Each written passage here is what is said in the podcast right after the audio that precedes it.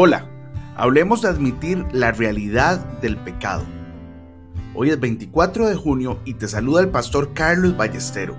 Como todos los días, yo le oro al Señor para que ponga en nosotros un corazón puro y su presencia nunca, nunca se aleje de nosotros.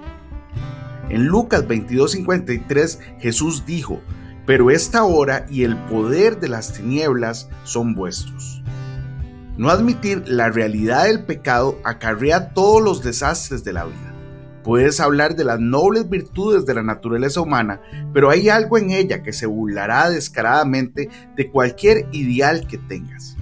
Si te niegas a aceptar el hecho de que existen la maldad, el egoísmo y algo muy maligno y equivocado en los seres humanos, cuando estas cosas ataquen tu vida, transigirás y afirmarás que es inútil luchar en su contra.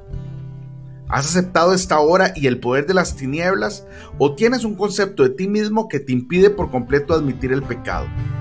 ¿Reconoces su existencia en tus relaciones y amistades? Si no, el pecado te sorprenderá a la vuelta de la esquina y vas a transigir con él. Pero si lo admites como un hecho, enseguida te darás cuenta del peligro y dirás, sí, veo lo que esto implicaría.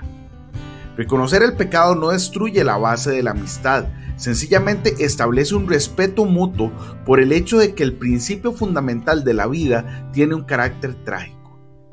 Guárdate siempre de un concepto de la vida en el que no se reconozca la existencia del pecado. Jesucristo nunca se fió de la naturaleza humana, pero jamás fue pesimista porque confiaba totalmente en lo que Él podía hacer por esa naturaleza. Los hombres y mujeres puros son los que están protegidos del peligro, no los inocentes.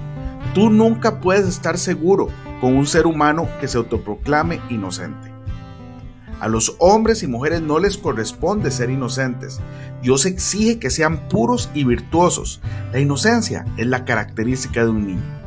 Toda persona es culpable si no está dispuesta a reconocer la realidad del pecado. Hoy bendigo tu vida en el nombre de nuestro Señor Jesucristo. Amén y amén.